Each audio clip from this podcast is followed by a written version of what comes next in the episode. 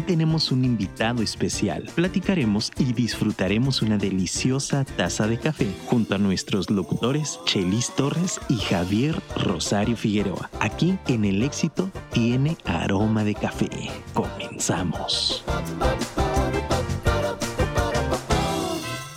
Amigos, muy buenas tardes. Les saludamos con el gusto de cada martes en su programa El éxito tiene aroma de café. Ah, de disculpar el gallito que salió. Tiene que ver. gracias, Tiene que ver con, la emoción que le puse. no, no es cierto, se atravesó, hombre. Pues ya uno los alimenta y luego ya no, ya no los quiere. Pero aquí estamos con mucha alegría. El día de hoy, mi querido Javier, oye, haciendo, o no sé si porque venía corriendo, pero, pero siento calor. ¿O es el bochorno por la edad? No sé. Mm, yo creo que las dos cosas ya las padecemos, pero sí está... Qué raro, porque el día ha estado frescón, sí. pero hay momentos en los que se siente calor. Yo ahorita me siento bien, Okay. Pero sí, yo creo que sí, quizás aquí. Ahorita ya se nubló otra vez. Es que ha estado el día así, sí, se pues. nubla y luego no, y bueno, en fin. Bueno, son los días peligrosos porque luego la temperatura baja muy rápido y sube, sube de repente, entonces hay que, hay que estarse cuidando. Por eso, para evitar riesgos en la salud y, e incrementar o fortalecer nuestro sistema inmune, pues nuestro patrocinador Inmunotech nos ofrece estos productos sensacionales. Bueno, no son solo para, para prevenir, eh, son también para ayudar a corregir. De pronto, eh, en la química corporal, nuestras células hacen un eh, papel específico y se alimentan de algo, algo muy concreto que se llama glutatión, mm. Que produce nuestro cuerpo, pero llega el momento en el, que, en el que se cansa tantito y deja de producir y entonces se debilita nuestro sistema inmune lo que produce, lo que, lo que te proporciona inmunocal es la cisteína, que es el único de los elementos que componen el glutatión que nuestro cuerpo deja de producir. Los otros dos lo sigue produciendo. Entonces, cuando consumes inmunocal, eh, pues generas alimento celular y tu cerebro, con lo maravilloso que es, lo manda a donde más lo necesita. Así que, pues bueno, si quieren mantener su sistema inmune fortalecido, pues aquí está una, muy buena alternativa. Una gran alternativa, así es. Pues mi brother, hoy tenemos un programa muy, muy especial. La verdad es que, bueno, no sé, ya, ya la presentamos. Sí, claro. Sí, fíjate que eh, eh, yo eh, tengo un tema que ya hace algunos años conocí a través de algunos, de algunos podcasts. De hecho, hemos tenido aquí a Alex Figueroa sí, claro. platicando un poquito de eso, ¿no? Alex también lo ha vivido, pero yo no había conocido a alguien aquí en Guadalajara o alguien cercano que, no sé cómo llamarle, ya me lo dijo, pero se me olvidó, no sé si es facilitar o, proporcionar o proveer, pero yo no había conocido a nadie que, que, hiciera esto con la ayahuasca. La ayahuasca ahorita, eh, no sé si voy a usar el término correcto, ya nos corregirá ella, pero está como de moda. No sé si es bueno o no es bueno, no sé, no quiero ponerlo en esos términos, pero está muy de moda. Yo escuché de la ayahuasca hará como unos dos años. Y lo escuché porque personas de cierto nivel empresarial comenzaron a usarla. Particularmente yo la escuché a través de un podcast que se llama Cracks, que conduce Osotrava. Osotrava entrevistó a un empresario de cierto nivel, eh, a nivel Latinoamérica, y él hablaba de que una de las cosas que le habían ayudado para encontrar su voz, para resolver temas del pasado, fue haber ido a la ayahuasca. Y me interesó. Entonces de ahí empecé a buscar personas que estaban ahí relacionadas y conocía una que se apellida Tomasini, muy, muy, con mucha reputación a nivel nacional, y empecé a conocer a varias personas.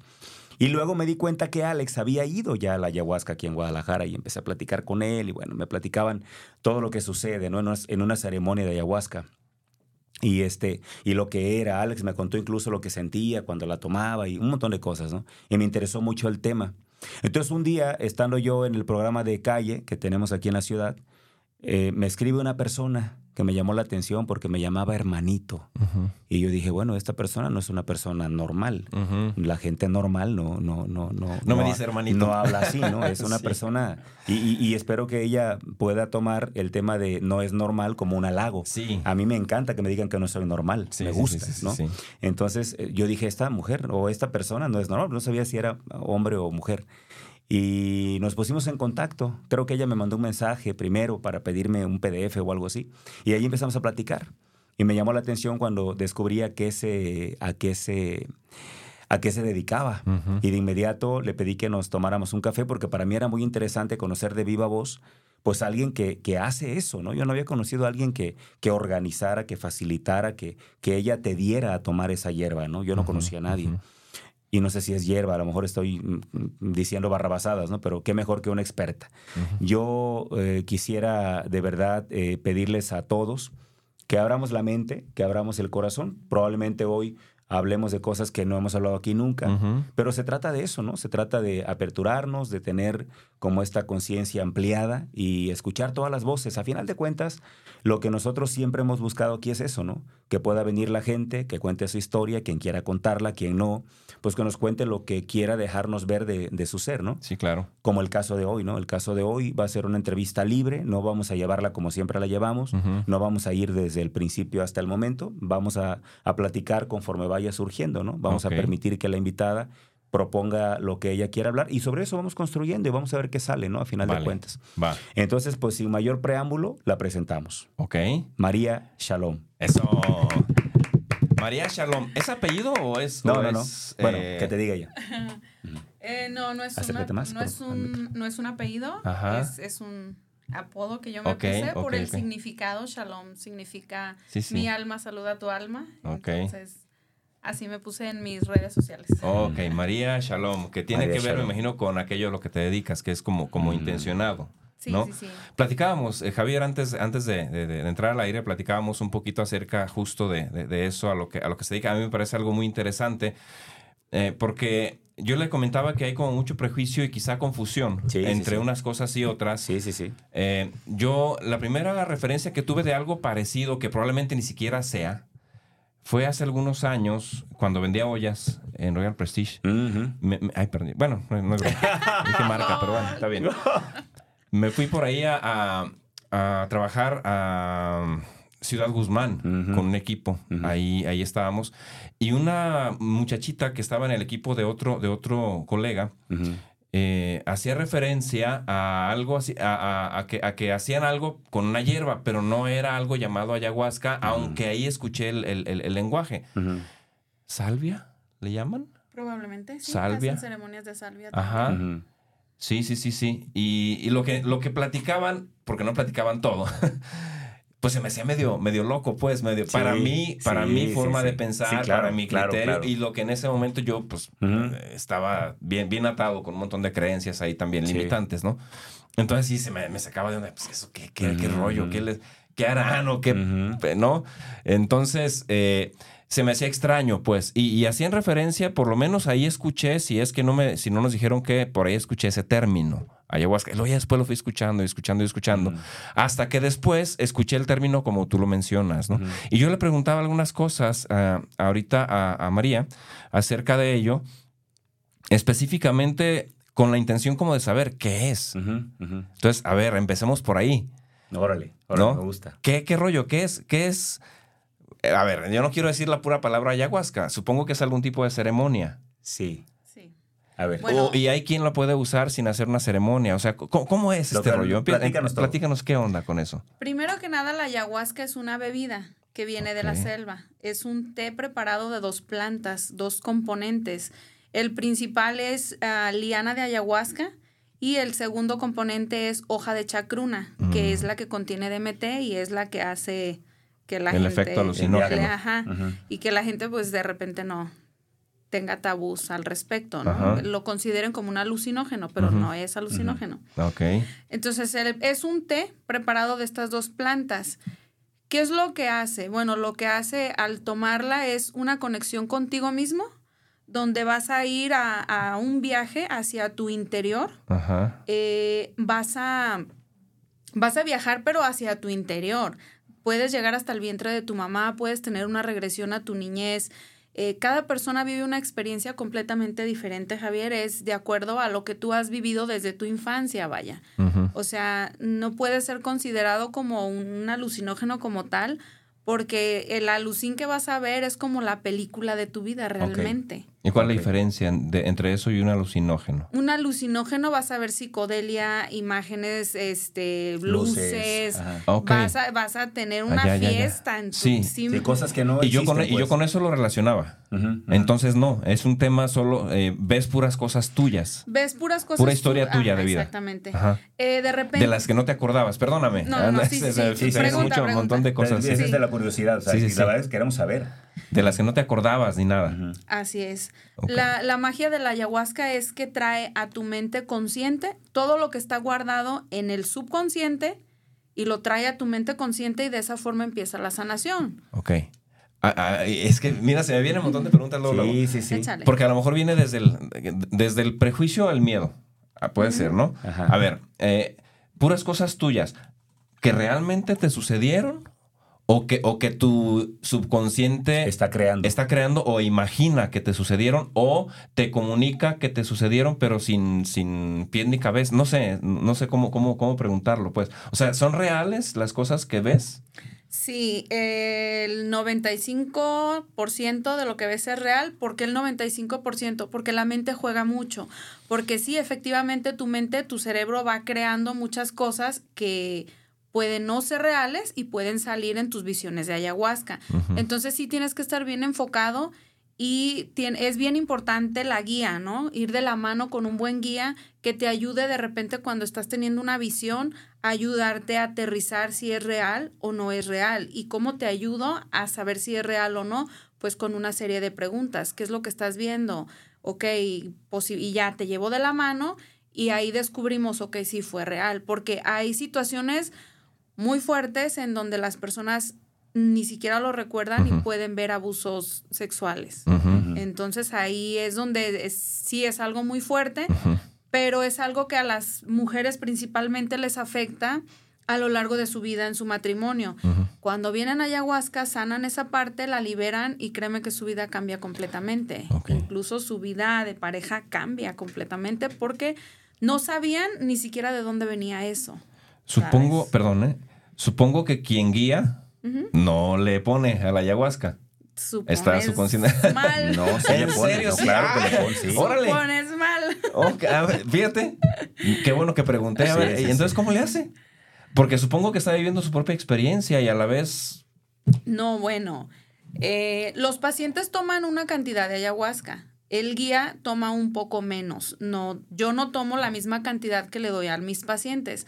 Yo tomo la mitad y es solamente para conectar con su energía, con la energía de los pacientes y pues para poder guiarlos de una mejor manera. Porque si yo no tomase medicina, no podría ver lo que está sucediendo en el campo energético y en la vida de las personas. O sea, es de la forma en que yo me conecto con los pacientes y sé a dónde voy. Y la misma medicina me va guiando.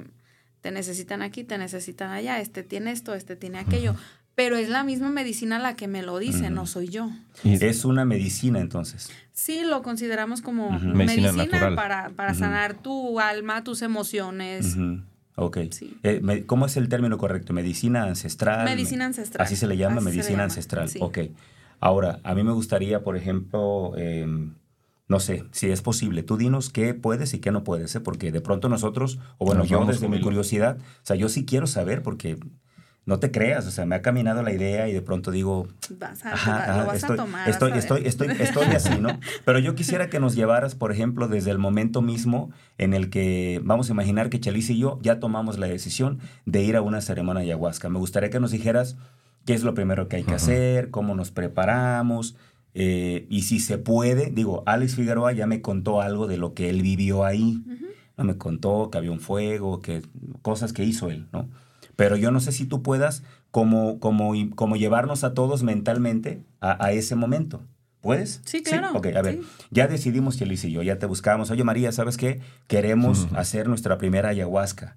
¿Qué, ¿Qué indicaciones nos das? ¿Cómo nos preparamos para eso? Bueno, primero que nada les preguntaría cómo están de salud física. Es importante Es eso. importante. Si no sufren presión alta, presión baja. Si tengo algún problema si- cardíaco, Si no tienes voy. algún problema cardíaco. Este, primero que nada reviso su salud física.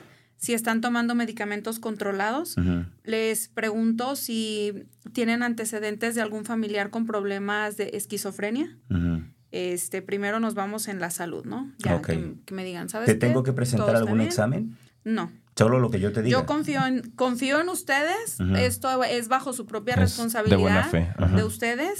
Y gracias a Dios, pues hemos, hemos tenido muy buenos resultados y la gente es muy consciente y es bajo su propia responsabilidad. Hasta hoy no has tenido ningún percance o algún accidente con alguien ahí. O sea, alguien No, que- gracias a Dios. Nada. No. Pero te has enterado de en otras ceremonias Sí. que sí ha habido. Yo les doy una hoja de responsiva en, en la ceremonia, eso sí, me firman una hoja de responsiva de que vienen por su propia Sí. voluntad y de que todo lo que me dijeron es verdad. es- sí, Entonces, sí. pues con eso Sí, quedo sí. respaldada. Esa, yo esa, esa, esa y otros documentos también, por ejemplo, firmé cuando me aventé de paracaídas. Te hacen firmar todo, ¿no? Sí, sí, Si- si- sí. Si te matas, Ay. pues es bronca tuya, ¿no? ¿A poco Sí, te sí, hace para qué días tenemos que Sí, platicar de sí, eso? sí, no, ya te No he me lo platicado, ¿no? No me Sí, acuerdo. Hace en Puerto Vallarta. Tenemos que platicar de todos modos. Sí, sí, sí. Este, oye, entonces, a ver, ya nos das todo, todo eso y luego, cu- eh, ¿cuántos días antes tenemos que contactarte? ¿Cuántos días antes de la ceremonia? Me imagino que hay una preparación. Sí, hay una preparación previa que es muy importante para que su experiencia sea lo mejor posible. La, la preparación es una dieta que consiste en no comer carnes rojas. ¿Durante cuánto tiempo eh, antes? Durante cinco días. Cinco días antes de la ceremonia, antes. yo no puedo comer carne roja. Pollo y pescado sí. Pollo, pescado, sí. Ok. Cero Cerdo, carnes no. rojas, Ajá. no. No, no, pues es roja. Nada, Obvio, nada de carnes no. rojas Ajá. ni embutidos. Ok, ¿por qué la carne roja? ¿Qué me provoca? ¿Qué? Exacto. Ajá. Es para, para que su organismo vaya lo más limpio posible y al, co- al tomar la ayahuasca su cuerpo la dijera lo más rápido, Más rápido. posible y sea una mejor experiencia. Aparte, durante la experiencia de ayahuasca hay personas que vomitan, ¿no? El, ujú. el vomitar es una parte de liberación energética y si tu cuerpo viene muy cargado de comidas. Peor. entonces va a ser desagradable la- esa parte. La experiencia para ti y para él. Por eso es muy importante que vengan lo más limpios posibles. Por eso la dieta. Eh, la dieta consiste en no comer carnes rojas, cero embutidos, este, no alcohol, no medicamentos controlados. Cero, Durante cinco días. Durante cinco días. Cero medicamentos O psiquiátricos. sea, la idea es casi llegar desintoxicados. Ajá, así es. No pueden tener relaciones sexuales ¿Cinco días? antes, exacto, tam- también. Ni, ni, o sea, relaciones sexuales con otra persona o yo solo No, tampoco. no, nada. Mucha gente me pregunta esto, ¿por qué? Porque cuando vas a, a vivir tu experiencia, vas a necesitar toda tu energía, créeme. Ok, ok. Es, es, es más por ese tema, nada Ajá, más. es por el para tema llegar con de más que, energía. sí, para que tengas toda tu energía y no la estés desperdiciando, porque la vas a necesitar a la hora de tu experiencia. Entonces, Fíjate que he, he visto algunos videos de personas que no me acuerdo del nombre ahora, creo que se llama Jorge Lex, un doctor muy sabio en el tema naturista. Él habla justamente de eso, fíjate, habla de cómo eh, en, en- en el desfogue sexual hay fuga de energía, menciona él. ¿no? Sí, sí, Y sí. menciona cómo, me imagino que tú lo debes saber mucho más que yo, cómo sabios en la antigüedad se guardaban precisamente para tener más lucidez ¿no? en ciertos momentos. Sí, sí, sí. Si tienes una conexión más fuerte, mientras menos energía sexual tires, tienes más conexión.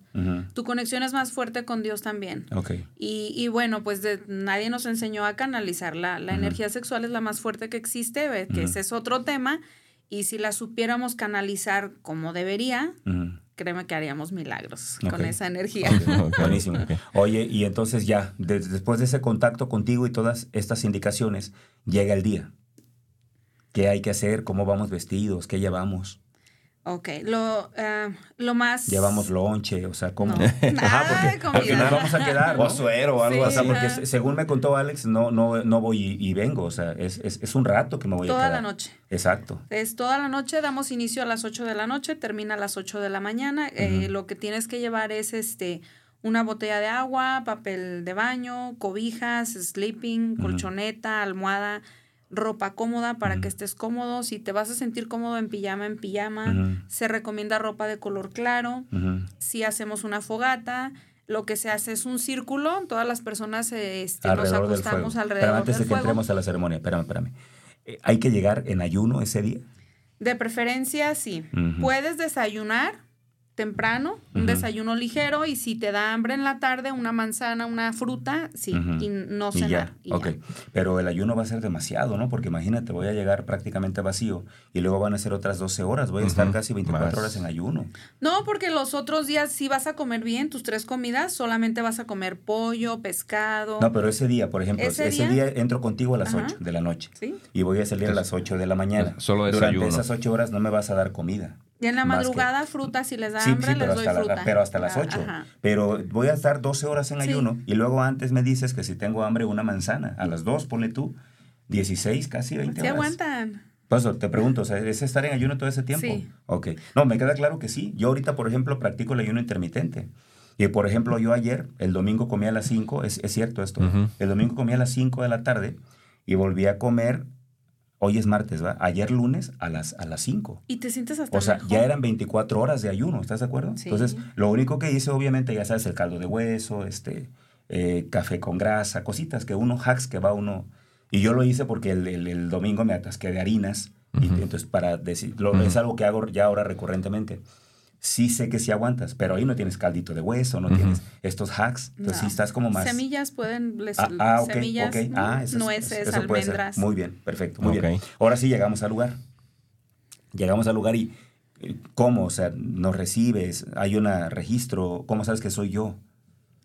Ah, porque yo ya hablé con todos, yo soy quien Ujú. llevo el registro, este, si lo, yo llevo mi registro de las personas, este, yo soy quien los recibo y, y pues bueno, ahí ya se presentan. Obviamente, pues muchas veces no sé quién es quién, pero pues ahí no, ya nos vamos presentando, voy recibiendo a las personas, ya tenemos ahí el fueguito preparado y el altar, porque ¿Tienes un hacemos un altar. ¿Tienes un equipo? Sí, así es. ¿Cuánta gente más o menos te ayuda?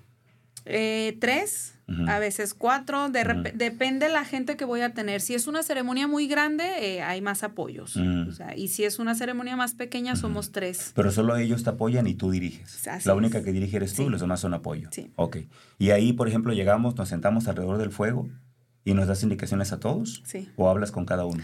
No, eh, hablo con todos, les explico lo que va a suceder durante la ceremonia, lo que van a sentir, lo que va a pasar, si es su primera vez, eh, porque mucha gente viene por segunda o tercera vez, entonces ellos ya saben a lo que van. Pero a la gente que es nueva, pues sí hay que explicarles, hacemos como un círculo de la palabra, donde compartimos, donde les pregunto cuál es tu intención, por qué quieres tomar esta medicina. Hay que llevar una intención.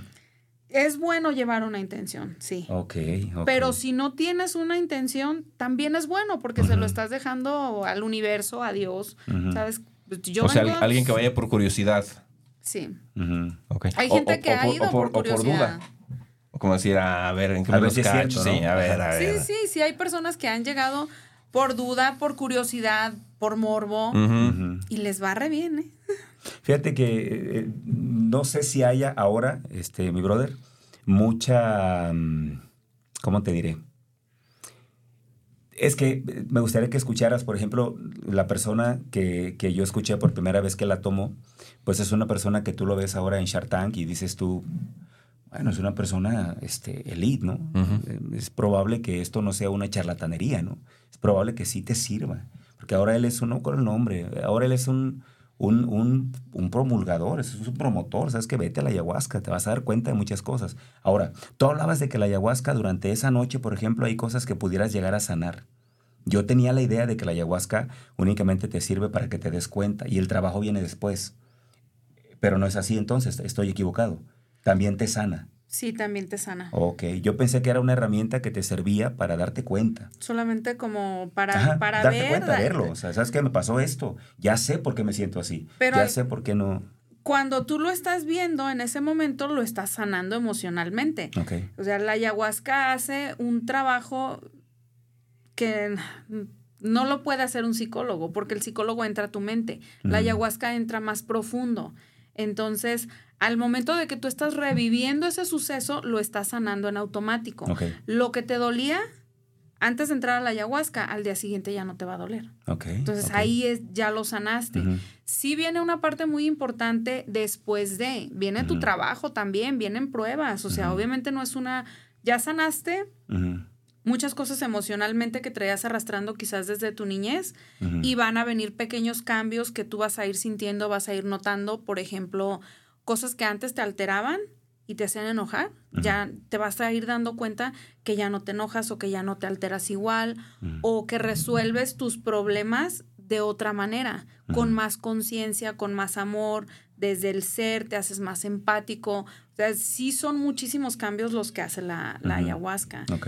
Y una cosa que a mí me encanta de la ayahuasca es que yo les digo que es como una película que puede incluir escenas de tu pasado, escenas de tu presente, incluso escenas de tu futuro.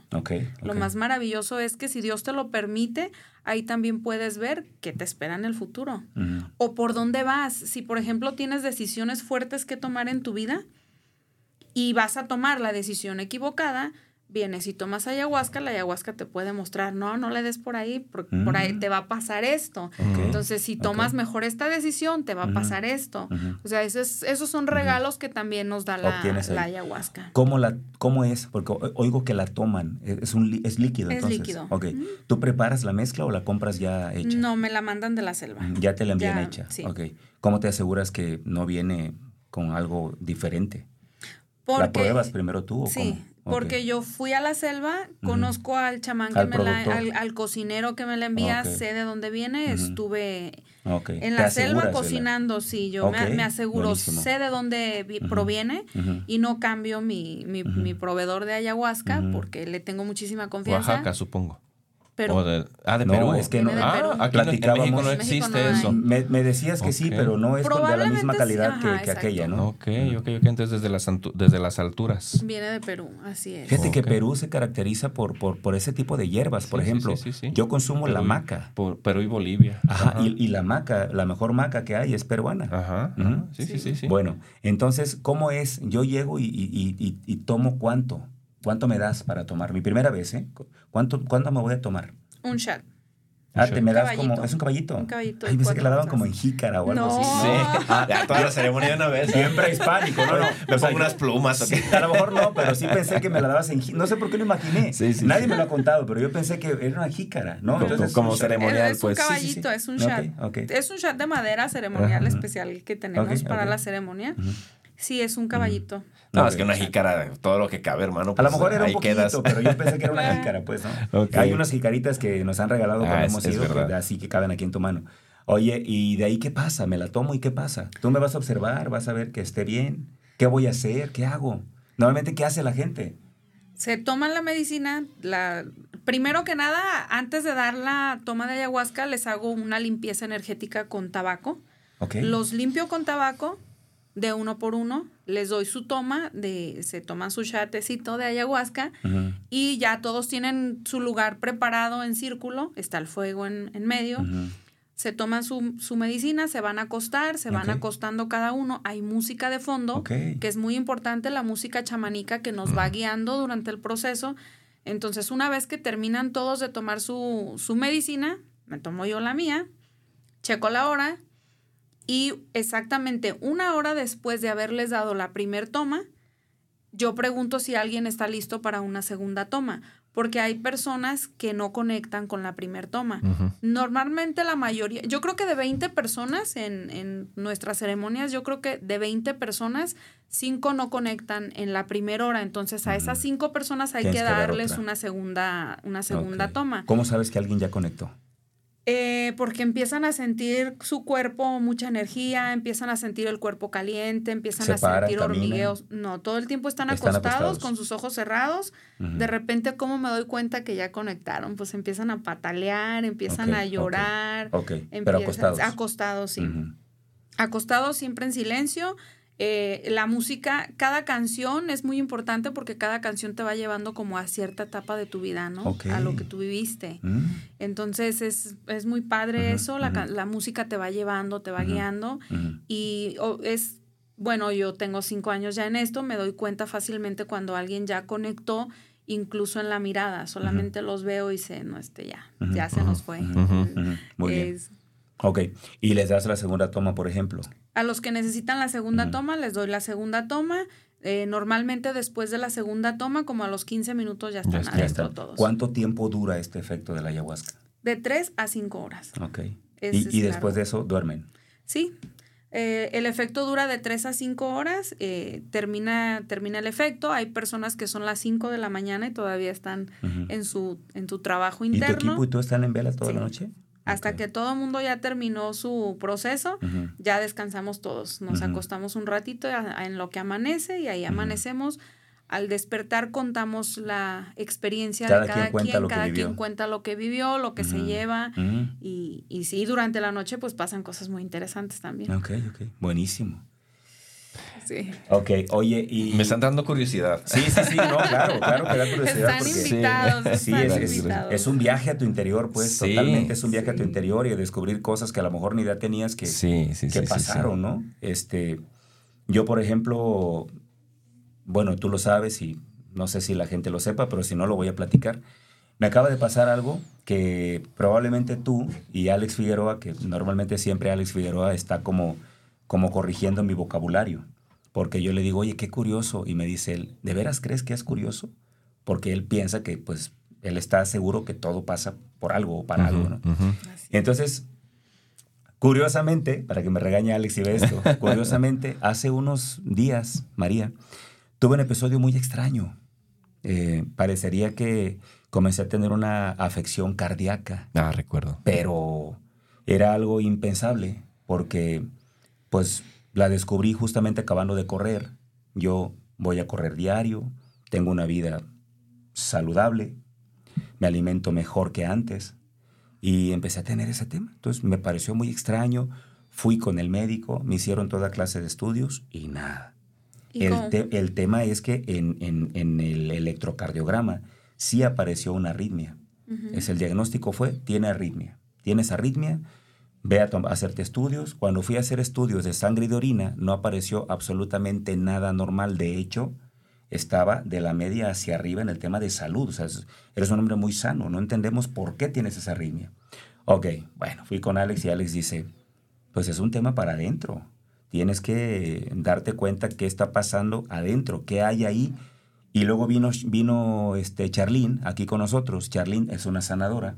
Ella vino el programa anterior, creo, no, antes de, antes de, sí, antes de, de nuestra invitada antes anterior. De Karina. Antes de Cari vino Charlene y Charlene me dice, el corazón el, hecho de que tengas arritmia es que está a destiempo. Y me dejó una pregunta ella, me dice, ¿a qué crees que no estás llegando a tiempo? Me dejó la pregunta. Y yo te hago otra. ¿Cómo estás en el amor? Yo creo que bien, pero habrá que revisar, ¿no? Revisa a fondo. ¿Estás siendo, te estás dejando amar realmente? no, no lo que tú das. ¿Lo estás recibiendo realmente? ¿Estás abriendo tu corazón a recibir o solamente te estás dedicando a dar? Tendría que revisarlo. Ahí revisa eso. Créeme, créeme que, he estado revisando mucho para adentro, he estado haciendo mucho silencio, meditando, dejándome conducir. Porque curiosamente, en cuanto yo voy con el doctor para entregar resultados, a partir de ese día, la arritmia no se presentó más ya no se presentó más. Me dice él, pues vuelve a hacer ejercicio, cálate a ver qué, a ver qué sale, ¿no? Y fui a correr ese día con cierto temor. Acabé de correr normal. Al otro día volví a correr normal. Hoy fui a hacer algunos sprints de velocidad. Me gustan mucho a todo lo que das y luego te calmas. Todo lo que das y luego te calmas. Me siento muy bien. Entonces, ya. O sea, ya se fue. Entonces, ¿por qué llegó? O sea, yo, yo, yo sigo preguntándome qué sucedió. Desde la parte racional, los estudios dicen... Nada. Fue algo... El médico me dice, esto llega a suceder, me dice el cardiólogo. Ha habido gente que llega así y así como llegan se van. No, yo, yo lo que quiero es, ah, ok, ¿por qué? ¿Qué, sucedió? ¿Qué hay detrás? ¿Qué, para mí, ¿qué, mensaje me quiso dar mi cuerpo? ¿no? O fue un mensaje que te quiso dar tu cuerpo o analiza ese, en ese tiempo que te sucedió esa arritmia cardíaca, ¿qué viviste emocionalmente? Puede ser algo emocional, o sea, tú solito analiza ¿Qué fue lo que viví en ese lapso de, tiempo emocionalmente? que pudo haberte afectado el corazón. pues, eh, pues estoy en eso. O sea, algo, algo, tuvo, que algo, tuvo que le, algo le dolió. Algo ocurrió y, reaccionó. Habrá que, mandar un mensajito. Todavía, todavía, no encuentro no encuentro respuesta. Vamos a ayahuasca y ahí va a la respuesta. Oye, vámonos ahora un poquito para atrás. Qué curiosa entrevista, ¿no? Sí, Arrancamos del momento presente para atrás. así es. Me gustaría lo que puedas contarnos saber, a mí me gustaría saber, bueno, yo ya lo sé porque me lo contaste, pero me gustaría que la gente lo supiera, cómo llegó a ti la ayahuasca o cómo llegaste tú a la ayahuasca o cómo se encontraron porque me queda claro que las cosas no me las encuentro. Me encuentran. Exacto. Entonces, ¿cómo fue tu caso? ¿Cómo fue ese encuentro? Ay, voy a llorar, no es cierto. Y si se da, pues adelante.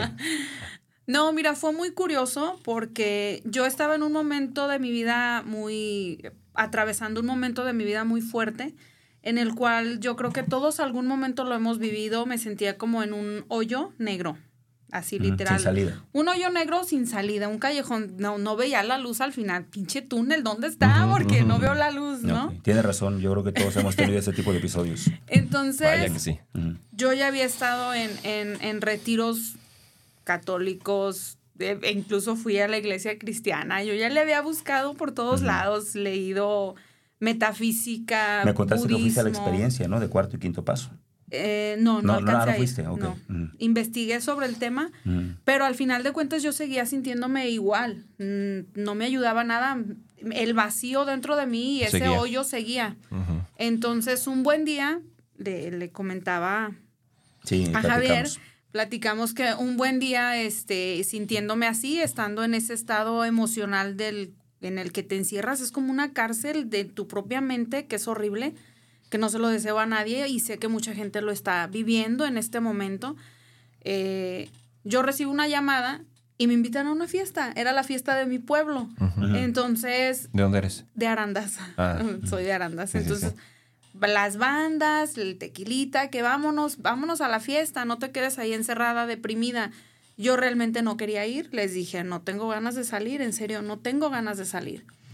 Entonces, para hacer corto el cuento, dije, bueno, mi hijo mayor me dice, mamá, sal, no te quedes aquí encerrada, yo me voy a salir con mis amigos, no te quedes aquí, ve, ve, ve a la fiesta. Entonces dije, ok, voy a ir a la fiesta, no tengo ganas, pero voy a ir, ¿no? Pero antes de salir, curiosamente, me vino como, no sé, una revelación. Yo volteo al cielo y le digo a Dios, me puse a hablar con Dios antes de irme de fiesta le digo, Dios mío, si de verdad existes, mándame una señal. De verdad, dame algo que me ayude a salir de este hoyo negro en el que me encuentro porque ya no puedo más. O sea, neta, ya no puedo, ayúdame. Mándame una señal, dame algo que me cambie la vida, pero quiero que me la cambie realmente y quiero que me lo des esta noche. Yo me puse exigente. no le pierdes. Yo me puse exigente y, llorando se lo pedí. Fue tanta mi desesperación. Ya hice mi petición, me fui este, a la fiesta. Le comentaba a Javier que conozco a un chico que me dice, bailamos. No lo conocía, nunca en mi vida lo había visto y le digo, va, bailamos, ser amigo de una amiga y del grupito. El chico venía de fuera, solamente venía a las fiestas. Ojalá que le toque ver este podcast porque gracias a él yo estoy aquí. Yo para mí creo que él fue un ángel en mi camino. Al verme, estábamos bailando, te lo juro, bailando banda. Y me dice, ¿quieres que esa tristeza desaparezca de tus ojos? Toma ayahuasca. Tú no le habías contado nada. No, o sea, no, no, no, no. Él no sabía nada de mi vida. Simplemente fue un bailamos y ni siquiera sabía yo cómo se llamaba él ni él cómo me llamaba yo. Bailamos y ya. Y de la nada sale el tema, solamente ve mis ojos y me dice, tu, tu mirada refleja una tristeza, un vacío muy profundo y una tristeza muy fuerte. Si quieres que esa tristeza desaparezca, toma ayahuasca. Y le digo yo, ¿qué es eso? Y me dice, no te voy a decir. Investígalo y vive la experiencia. Me dice, pero anótalo porque mañana se te va a olvidar el nombre, ¿no? Ahí agarro mi celular, anoto, ayahuasca. Entonces, seguimos la fiesta, seguimos bailando, me voy a mi casa y realmente yo llegué a mi casa decepcionada, peleándome con Dios, porque le dije, ahí está. No manches, te pedí algo que me cambiara la vida y no me diste nada. Para mí no me había dado nada. Hasta el día siguiente, ayahuasca. Me pongo a investigar, ¿Te empiezo, sí, sí, sí, saqué mi celular y empecé a investigar, investigar. Y me vine aquí a Guadalajara a vivir mi primera experiencia de ayahuasca. No tenía dinero. Mi primera experiencia de ayahuasca me la regalaron, te comenté. Sí, sí, tocaba. La sanación tocaba porque tocaba, ¿no? Entonces la persona con la que yo vivo mi primera experiencia, eh, le cancelé tres veces, le dije, no, sabes que no puedo ir. A la tercera vez me dice, veo, que tienes muchas, veo que tienes muchas ganas de vivir la experiencia, ¿por qué no quieres venir? Le digo, es que sí quiero ir. Entonces, ¿qué es lo que pasa? Y yo así de, es que no tengo dinero, no tengo dinero para pagártelo, esa es la verdad. Y me dijo, ay, ¿por qué no me dijiste eso antes? Vente. ¿Necesitas dinero? Te mando hasta para el camión, pero vente, vive tu experiencia. Y realmente esa experiencia me cambió la vida completamente. Mm, Fue mi primera experiencia. Sané desde el vientre de mi mamá, el hoyo negro desapareció por completo. O sea, fue un giro grandísimo en 180. mi vida de 180 grados. En esa ceremonia vienen imágenes del futuro. Me veo yo compartiendo la ayahuasca. Me veo yo haciendo los rituales, compartiendo medicina con otras personas. Y yo decía que no, yo ahí me estoy peleando con Dios. No, yo no soy digna de hacer esto. O sea, no, no me lo merezco. O sea, yo no. Ay, yo qué voy a andar haciendo esto, yo no sé. Y en las visiones se me dijo, vas a ser preparada. O sea, te, va, te vamos a preparar para hacerlo y lo vas a hacer. Mm. Se me acerca el guía y me dice, ya no te pelees con Dios, dile que sí. Ah, también, o sea, tú dijiste, ¿cómo sabe, sí, no? sí, sí, sí, fue mágico porque me, di- me dice, ya deja de pelearte con Dios, eres elegida, dile que sí. Ok. Y yo de, no, es que no puedo, tengo miedo. No, no tengas miedo. Dile que sí o ahí vas a estar peleándote toda la noche. Mm. Hasta que no le digas que sí, vas a avanzar a otro episodio, ¿no? De tu vida. Entonces me rindo y le digo, está bien, Señor, lo que tú digas. Eh, acepté lo que se me encomendó en esa, en esa visión y continué con mi proceso. Tuve otras sanaciones muy fuertes, pero definitivamente sí. algo muy curioso que me sucedió es que realmente sentí tanto amor, el amor que yo creo que nunca en mi vida lo había sentido tanto amor que sentía que no cabía en mi pecho. Y yo le hablaba a mi mamá. Decía, es que mi mamá tiene que sentir esto. Ella tampoco lo ha sentido. Empecé a hablarle a mucha gente, a mis hermanos, amigos, conocidos, y yo quería que todos vinieran y que sintieran lo que yo estaba sintiendo realmente. Y después caía en cuenta, ah, no, esto es para mí, es para mí, nada más es, para mí. Ellos en su momento quizás también lo van a, A a experimentar y lo van a vivir a su propia manera, a su propio ritmo. Pero así fue como llegué yo, llegué des- Ok. destrozada y Ujú. sí, estoy feliz hoy. Oye, me llama la atención, eh, tú mencionas a Dios Ujú. y ahorita dijiste Señor. ¿Cómo, cómo es para ti Dios? Porque, bueno, no, tú debes saber, espero que lo sepas. Yo tengo una- un fundamento cristiano, Ujú. entonces yo veo a Dios como, como lo vemos nosotros, ¿no? Y Señor, pues, es Jesús.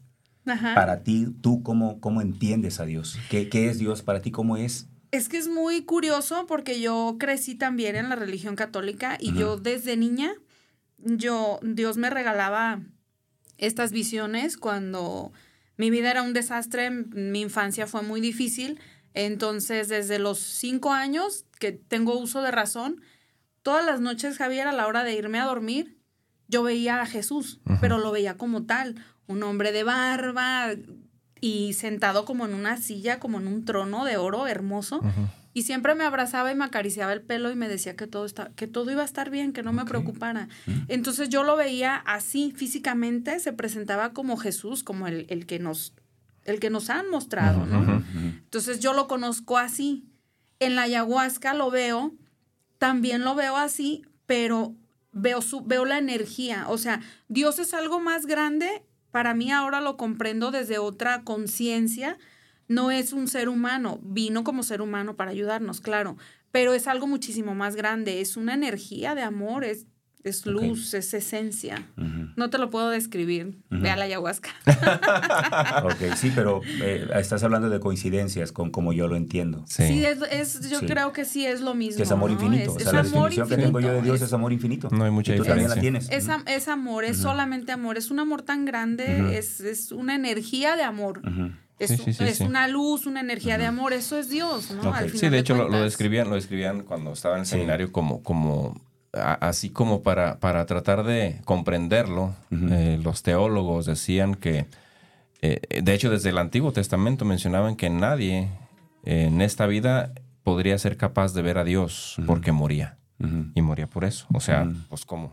Es, es una, es una, No lo Ya. puedes es una esencia tan amorosa que el corazón no está preparado para, Para tanto aguantar. amor. Ya te quieres ajá, quedar ahí, ajá. literal. Ujú. Entonces morías. Si veías, de hecho, de hecho, por eso el tema de Moisés y que, que después de ver a Dios salía y resplandeciente y esas ondas, Mm. pues, es- tiene que ver con todo eso. A ver, eh, entonces, de- deja, deja, deja interrumpo a Javier te pregunto ahora yo. Haces la experiencia, descubres que, que- que ese es tu camino. ¿Ellos mismos te guían? ¿Quien- ¿Quienes te recibieron para la experiencia? ¿Te, te- te- te empiezan a guiar? ¿O cómo te preparaste? ¿O cómo, cómo, cómo es tu evolución para luego ser tú quien ofrece esta experiencia? Yo creo que todo, eh, sí creo en el destino o en que todo ya está marcado, tu camino ya está marcado, solamente pues no hay diosidencias, ¿no? Eh, conozco a un chamán por medio de las personas con las que yo fui, conozco a, a un chamán y me voy con ellos a la selva. Mm. Me invitan, pero yo fui en calidad como de paciente, yo no quería aprender realmente. Y yo le dije, si voy a la selva me llama la atención vivir una experiencia allá, continuar mi propia sanación. Y me dice, ¿estás segura, hermanita, que solo quieres sanar? Y yo, sí, ¿no quieres aprender? Y yo, no, no, no quiero aprender, yo solamente quiero sanar. Y ahí empieza mi sanación, pero al mismo tiempo el, el chamán ya sabía lo que yo venía. Entonces empieza a ayudarme a sanar a mí misma a través de tomas de ayahuasca, de otras medicinas, baños con plantas, dietas muy fuertes en la selva si no comes. ¿eh? Entonces me empieza a preparar, pero al mismo tiempo me doy cuenta que me está preparando para yo compartir la medicina, sin que yo, o sea, supuestamente yo no iba a eso, pero él sí sabía a lo que yo iba. A ver, di- dile, dile a, nuestro, a nuestro público cuál selva, porque yo me estoy imaginando, ya, ya sé, pero me estoy, así como me lo platicas, me estoy imaginando la selva Lacandona, Yo también. Oaxaca, yo también, yo Guerrero, también, no sí, sé. yo también. Perú. Perú. La selva es en, en Pucallpa, realmente es ¿Te fuiste a Pucallpa, Perú? Ajá. Ok. Llegamos a Lima. Muy alto sobre el De- nivel del mar, ¿no? De Lima tienes que agarrar eh, otro vuelo, otro avión para poder llegar a, a Pucallpa. Y estando en Pucallpa, que es como un pueblito, tienes que agarrar una lancha y tienes que eh, irte en la lancha, ma- manejar iba a decir, tienes que ir en la lancha como por dos horas Ah, y adentrarte en medio de la selva, en medio de la nada. Y es solamente como una, le llaman una maloca, Ajá. es como una chocita Ajá. de donde no hay nada, de madera. El techito es, es como se ve en las películas realmente. Y ahí te quedas 15 días, un mes para vivir tu experiencia. Y de ahí recibes tu sanación, tu preparación. Y, y la verdad fue muy, muy impresionante para y, mí y- y ahí están las vivir esta plantas. experiencia. Sí, claro, los árboles. Tú fuiste y las está. conociste y todo. ¿Cuánto tiempo te aventaste tú? ahora ¿15 sí. días o un mes? 22. 22 días. Casi el Sí. mes. Entonces, a ver, eh, porque igual, vuelvo otra vez, el que no conoce, ¿no? Sí, sí, sí. De pronto, cuando hablas de Perú, lo primero que, al- yo al menos, lo primero que se viene a la mente es, eh, pues allá la zona alta, Machu Picchu, Machu se Picchu, llama. ajá. Ajá. Y eh, se dice que es altísimo. De hecho, también gente que tiene broncas de corazón no puede ir. Allá murió, de hecho, un padre que yo conocí que se fue a ser formador del seminario en las alturas. No en Machu Picchu, pero sí Lugares altos. Ajá, muy alto. Y por eso murió. Traía Mm. temas de, de corazón y pues ahí muere, muy querido y esas cosas por la gente, ¿no? Mexicano, pues él. Entonces tú lo relacionas con, con altura, pero me dices, es que íbamos en un río por una lancha, pues digo, entonces no es alto, es, es nivel de mar o algo así, o cómo es, o sea, X. Sí, Es, sí. es así, un- nada más si es dentro de la selva, pues. Pues es que Perú tiene una parte de la, del Amazonas. sí, Es de el hecho. Amazonas, comparten es en, el medio Amazonas. del Entonces, Amazonas. tú- No fue a la montaña, O sea, fue ahí. te vas por el río, pero es el río Amazonas. En el tú Amazonas. vas. Ok, y luego, tú fuiste, tú, tú, y luego lo, lo detecté pues por tu origen, eres de Arandas, de- de- del rancho de donde son mis papás ahí cerca, este, religiosidad a, a 100, eh, y a veces rayando pues en fanatismo, pero esa es otra historia. Eh, pero eh, aquí viene, viene el tema, porque relacionan mucho todo ese tipo de cosas con brujería, con maldad, con diablo. ¿Qué, qué onda? Sí. Hay muchos tabúes al respecto. Fíjate que yo, yo misma, mi mamá católica de hueso colorado, Sí, sí. tenía miedo decirle lo Sí, que claro. hago. Sí, sí. Te, excomulga. Sí, o como dije, dicen allá, te descomulga. No, mi Ajá, mamá, por los si se señalamientos y todo, entera, ¿no? me, va, me va a excomulgar. Ah, y ¿no, hombre? viven mucho por el qué dirán, además. Sí. De allá. Dime si no es Claro, cierto. sí, es el- ¿Qué va a decir la gente? dirán ¿Qué va a decir tu primo, tu tío? Sí, sí, es grueso. Mi hija anda de bruja. No. Sí, sí. Entonces sí tenía mu- miedo decirle a mi mamá hasta que pasaron cuatro años y medio, yo creo. Apenas hace como seis meses se entera mi ¿En mamá. serio? Sí. No manches. Porque tomo la decisión de hablar con mi madre porque mi papá murió hace dos años Ujú, y mi padre se fue sin saber lo que yo hago. Entonces Y tampoco yo- le dijiste por miedo. Ajá, exactamente, obvio. porque era muy católico Sí. y por miedo. Y yo dije, no quiero que mi mamá se muera sin saber lo que yo estoy haciendo. Ha de haber sido hasta hijo de cristero por ahí tu papá. Sí, sí, sí. Puede sí, ser, los, sí, los sí, de la revolución cristera. Pues, Sí, ¿cómo sí, no? entonces dije, bueno, a ver, Dios mío, dame las palabras correctas, que mi mamá alcance a entender lo que estoy haciendo, que es una sanación lo que estamos haciendo y, pues que no es nada malo, que no, no es lo que la gente... Sí, porque la palabra chamán está relacionada con eso. Que por cierto, el libro de los cuatro cuerdos, los dos mencionan constantemente esa parte. O sea, de hecho, quienes lo escriben se hacen pues, llamar chamanes pues, de la, de la tradición tolteca. ¿no? sé si su hijo también, que es el, menciona que los dos lo son. Pero Don Miguel, sí, pensé que ya sabías, él es chamán. Chamán, chamán. Sí, pero entonces lo relacionan mucho con eso. Lo relacionan con, brujería. Entonces ese era mi miedo de, de hablar con mi mamá y decirle, ¿no? Pero, ¿cuál fue mi sorpresa? Que hablo con mi mamá, le empiezo a contar los retiros. No le hablé de ayahuasca abiertamente como tal al inicio. Me la llevé poco a poquito, despacito. Y, y mi mamá, curiosamente, me dice, lo primero que me dice, ay, hija, se mueve mucha energía en esos retiros deberías de llevarte dos limones mm. para que la energía de la gente no te llegue a ti, la negativa. y yo dije, mi mamá dándome consejos cuando yo pensé que me iba a de regañar. Haber sabido, de haber sabido, le digo antes. ¿eh? Sí, y mi madre empieza, ¿y cómo se pone la gente? Y ya le empiezo a contar casos fuertes. sí, empezó a preguntarme, ¿y cómo cómo se te pone la gente. Y ya le empecé a contar un poquito. Y ah, para estos casos, mira, mija, el credo, reza el credo. O sea, empezó a ella en su ignorancia a darme herramientas. Llévate la Biblia. Válido sus consejos que ella me estaba dando, ¿no? Claro, claro. Y sus herramientas. Agua bendita y sal y no sé cuánta cosa. ¿Cuál va siendo mi sorpresa? Que la semana pasada tuve una ceremonia de ayahuasca en Arandas. Llego a casa de mi mamá y le digo, tengo retiro.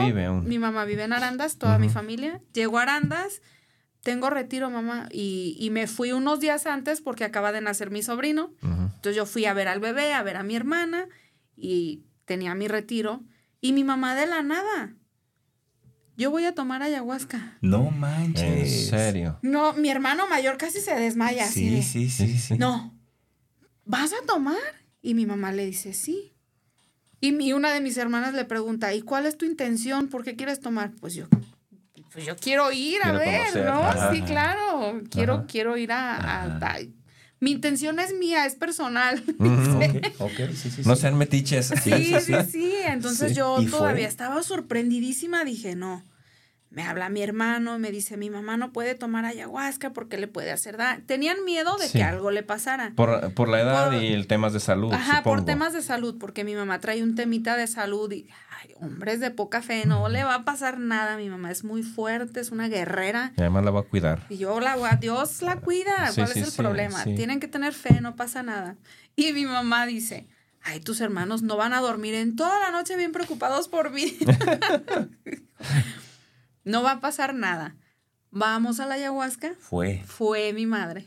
No fue. Ella solita llegó. Y esta fue una predicción que me dio el chamán que me enseñó. Me dice, tu mamá va a ir y ella sola te lo va a pedir. Y yo así de, claro que no, es catoliquísima, no, jamás. Después de cinco años, y fue. sucedió. ¿Y cómo fue? Llegó. Entonces ya mi mamá me ve que estoy acomodando el altar. No hay imágenes de ninguna religión. Ajá, ¿qué hay en el altar? En el altar pongo velas, pongo una liana de ayahuasca, este, se ponen inciensos, mirra, copal para estar limpiando la energía. Eh, no se ponen imágenes de ninguna religión porque todo mundo es bienvenido y porque todo mundo merece sanar. Entonces, si yo pongo imágenes religiosas, me voy a estar diciendo, ahí voy a decir, soy católica. Sí. Sí, creo en Dios, pero creo que Dios es para todo el mundo. Entonces, y les expliqué esa parte por, los tabús de mi madre, dije, no hay imágenes religiosas por esto. Y peor te la cuento, eh, un paréntesis rápido, los que de veras se dedican a hacer daño utilizan estas imágenes. Sí, ¿eh? sí, sí, cómo no. Así nomás como paréntesis. Sí, sí, sí, sí, Pero bueno, continuemos. está, interesante el tema. sí. sí, ya mi mamá, ¿a qué te ayudo? No, madre, a nada ve las cubetas y me dice, ¿estas cubetas para qué son? Ella iba casi en blanco. No, no le conté mucho del tema. Ah, mira, porque a medianoche probablemente vas a vomitar. Ah, ok. Yo pensé que ibas a dar una bolsita o algo como en el avión. Ah, ok, me dice, bueno, se hago el altar mi mamá se acuesta a un lado de mí, o sea, Claro. Sí, sí, no. sí. Yo me pongo aquí y le digo, sí, ahí acuéstese. Se acuesta mi mamá a un lado de, del altar. Eh, estuvo hermosa la ceremonia, muchísima sanación. Mi mamá quietecita, tranquila, escuchando la música. ¿Una toma o dos? Se tomó una, pero completita. Y yo les dije a mis hermanos, le voy a dar la mitad, no sean chillones, para que estuvieran tranquilos. Se la zampé llena. Dije, vienes a sanar, vas a sanar, madre, órale. Ay, lo que tenga Dios para ti con esta toma, yo sé que lo vas a recibir. La intencioné para que no sufriera Dios, a Diosito, que no sufra, hazlo- darle la sanación con amor. Yo creo que ya ha sufrido bastante Sí. y que esta noche sea agradable para ella y que sane con amor, ¿no? Mi mamá estuvo tranquila toda la noche, varias personas sí llorando y pues lo que sucede en, una ceremonia, cosas no. muy interesantes, ella no. ¿Qué contó al otro día? Vio a mi papá, Ok. vio a mi papá, se le presentó a mi papá, lo vio en un lugar muy bonito y, y no nos quiso contar más, que porque era personal. Qué padre. bueno, pero qué estuvo- padre, estuvo- sí. estuvo chido. Sí, sí, sí. Bueno, ¿qué les parece si con esta energía tan agradable que tenemos por esta experiencia de que tu mamá fue? Es mágico eso. Sí. Yo, por ejemplo, me acuerdo cuando vi a mi papá, que era, según él, ateo, llegar por mí a un encuentro. Sí, yo, eh, fue una sorpresa, me- ahí me rompí, ¿no? Porque Sí, sí. jamás pensé, la que iba siempre era mi mamá. Sí, claro. Cuando veo aparecer al viejo con su caminar lento. Qué bonito no, se siente, No sé, ¿no? entonces tú de haber tenido a tu mamá ahí, pues Sí, debe bueno. Vamos a la pausa. Vamos a la pausa. Qué emocionante entrevista. Vamos a la pausa y regresamos. Pues queridos amigos, re- regresamos. Está, ya Como sabe siempre, usted, como siempre. La, la la plática, chorcha. la plática está, está deliciosa. Seguimos aquí con, con María Shalom. No se me olvidó, Javier. No, no, no. Algo hay de, de- de- de energía positiva por aquí. A ver, entonces, eh, seguíamos pues el tema que tu mamá ya vivió pues eh, esta experiencia de ayahuasca. ¿Qué le puedes contar a la gente de, de su experiencia? ¿Qué te contó? Pues ella salió feliz, salió en paz, salió muy contenta porque hubo algo muy curioso. Ella no quiso contarnos mucho de su experiencia, pero otras personas que estaban me, preguntaron por qué tenía tanto frío durante la experiencia, ¿no? Tenía, yo tenía muchísimo frío, sentí que estaba en un congelador. Una chica que vivió la experiencia el mismo día que mi madre. Y yo le dije que es porque estaba trabajando algo de sus propios miedos. ¿A qué le tienes miedo en la vida, no? Cuando trabajas tus miedos, sientes mucho frío durante la experiencia. Cuando trabajas el amor, sientes mucho calor. Mi mamá realmente toda la noche estuvo descobijada. Entonces mi mamá sonríe y con ella feliz y me voltea y me dice, yo tuve mucho calor, hija. y yo, ay, madre. Mm. Le tocó trabajar el amor. Ajá. Yo creo que viene... ¿Pero es lo que te toca o lo intencionas tú antes de? Yo, o, en, o en el proceso, eh, perdón. En el, en el proceso, pues es lo que, lo que tú tienes que trabajar para liberarte. O sale Ahora sí solo. que, eh, es lo que Dios te manda en ese momento para que te liberes, es lo que necesitas. Ok. Yo a, a mi madrecita sí le intencioné muchísimo que trabajara el amor porque realmente, pues sí, sí le hacía falta. Mira, Sí. aquí, bueno, me, me estoy acordando porque, porque eh, yo tengo una- amigos que, que han vivido esta experiencia también. Y probablemente, bien lo dijiste al principio, o si no fue al aire, igual cuando estábamos platicando, que los prejuicios o tabúes eh, generalmente vienen, pues, por quién te lo platica y cómo te lo platican, ¿no? O porque te lo platica el amigo de un amigo que lo vivió y ya te, te- viene la historia distorsionada o filtrada con, con las, eh, eh, los aprendizajes de cada uno. En mi caso, sí fue un amigo, no me contó mucho de este tema de la ayahuasca. El tema es que él tuvo problemas serios con, con la droga. Desde el alcohol. ah, empezó con alcohol, siguió con marihuana, luego siguió con drogas más fuertes, cristal, esas cosas, eh, cocaína y, y después de haber vivido todo eso, como, como, como si fuera parte de, yo creo, no lo sé, de la evolución que van dando al tema del, del- meterse en drogas, eh, él, él- él comenta que vivió un tema de ayahuasca eh, y, y probablemente, probablemente por eso viene como la, la duda de qué es, qué rollo y confundirnos con temas de alucin, porque él sí mencionaba, él mencionó que, que, pues, alucinaba y, y que sí veía cosas así como raras, pues como medio psicodélicas y cosas así. No sé si sea porque a lo mejor iba el contaminado Iba contaminado. por temas de, de- de- de drogas y esas cosas, entonces a lo mejor por eso. Y quizá, no sé si le sirvió o no la experiencia para, para dejar la droga. Después, yo cuando ya hablé con él, él ya había pasado por un centro de rehabilitación al que él se internó por, por iniciativa propia. De hecho, Mm. eh, nos eh, asustó porque de pronto se desapareció. O sea, no, no lo encontrábamos. Y, a ver, busquen a fulano. No, no, no, no, no sabemos dónde está. Al mes aproximadamente, él, él se reporta a través de su hermana.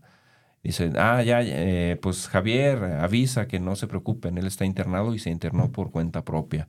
Wow. Salió, salió con, con, y me consta porque ya tiene, me parece, más de año y medio sobrio, absolutamente sobrio. Entonces, él decidió meterse.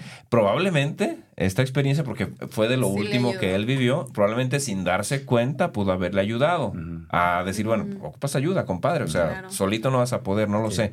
Pero a lo que voy es que por eso, probablemente en mi caso, como que lo relacionas con algo, eh, sí, muy, muy, muy pegadito a la drogadicción. Entonces, ¿dónde está la, la- la diferencia, pues, en, en ese sentido? Mencionaste algo que a mí me parece, o no sé si lo dijiste a- a- a- a- a- también al aire, pero mencionabas, no genera adicción esto, No. no genera adicción. Ah, ok, y decías que más bien al contrario.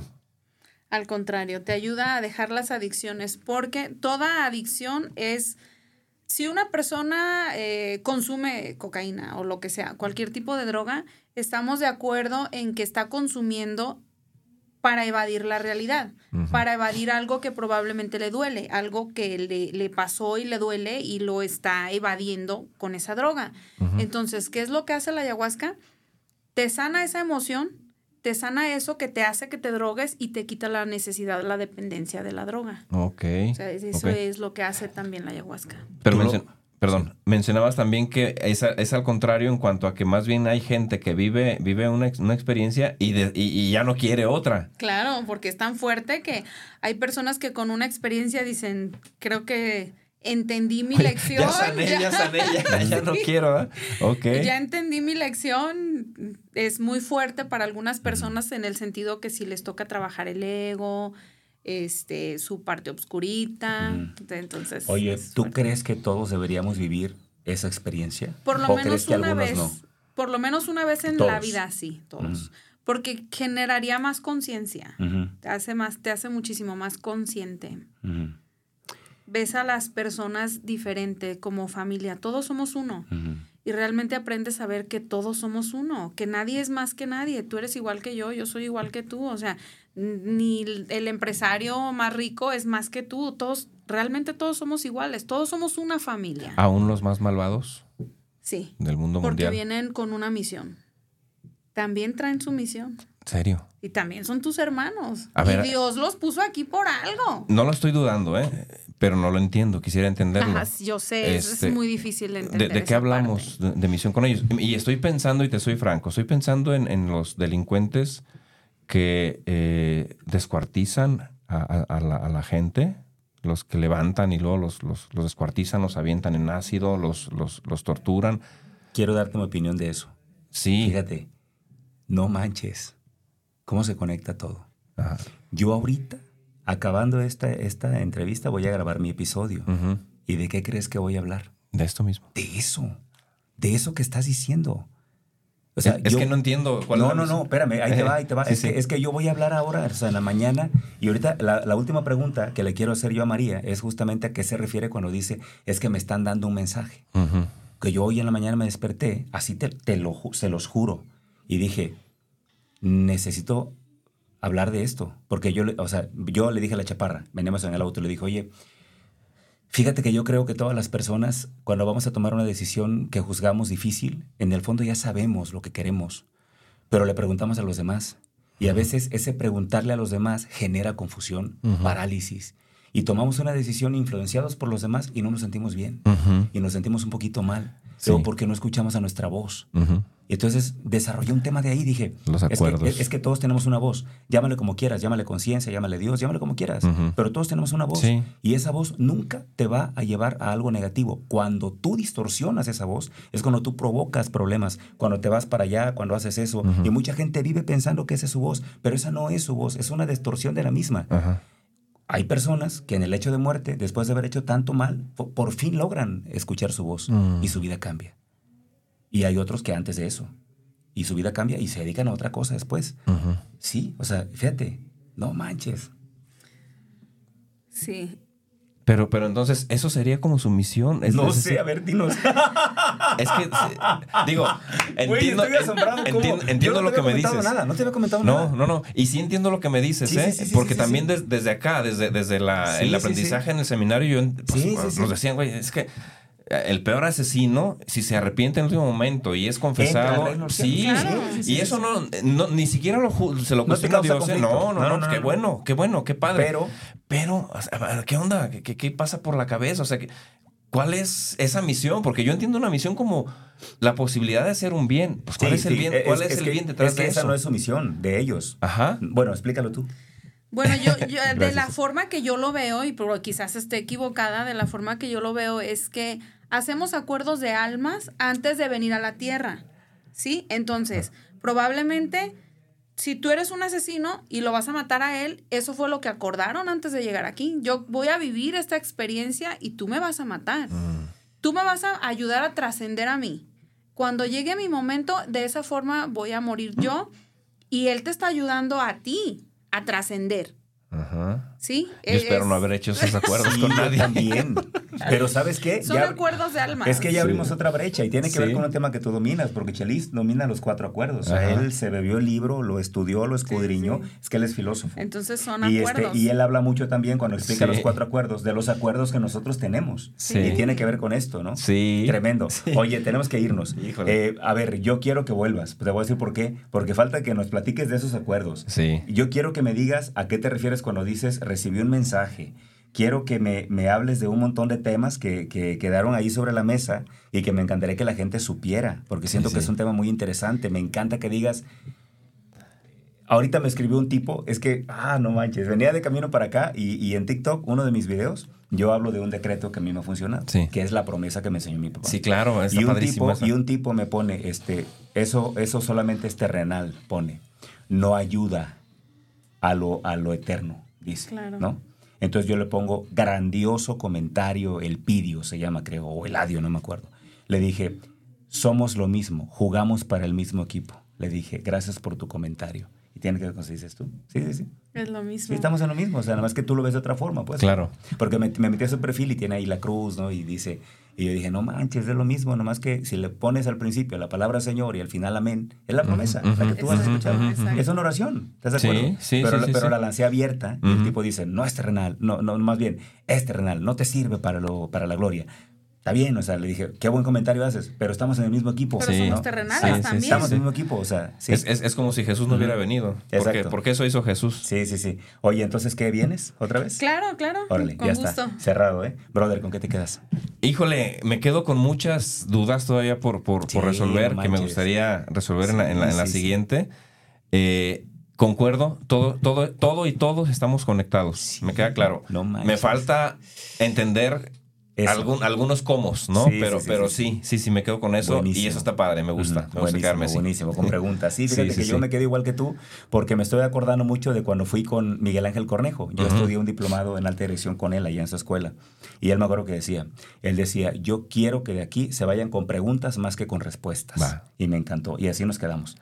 María, un mensaje final para la gente que nos, que nos está viendo. Con eso ya nos despedimos.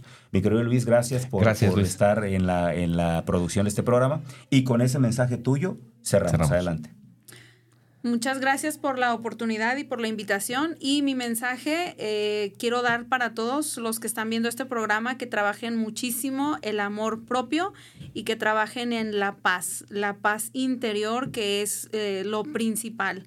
Si no tienes paz interior, no tienes nada. Yo la felicidad la resumo en paz. Entonces, solamente les dejo esa tarea. Trabajen en su paz interior. Adiós. Gracias.